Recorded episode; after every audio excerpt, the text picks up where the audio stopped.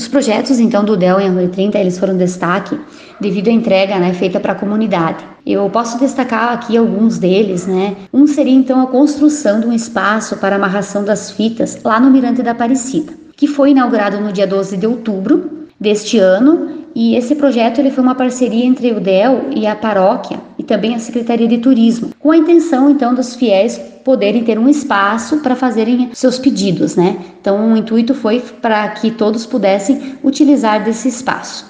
Também tivemos a continuidade da divulgação do roteiro Fiori Sapori da Itália Brasileira, que é o nosso roteiro aqui interno do município. Conseguimos também fazer a definição do traje típico italiano. Hoje a gente então tem definido quais são as vestimentas, o calçado, que são característicos mesmo aqui da nossa cidade, tipicamente italiano.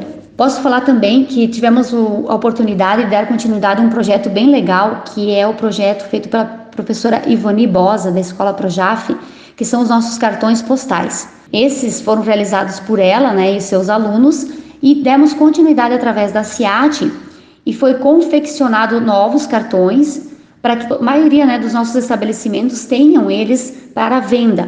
Isso faz com que estejamos divulgando o nosso município ainda mais. E temos vários outros projetos também que estão em andamento, outros estão sendo pensados.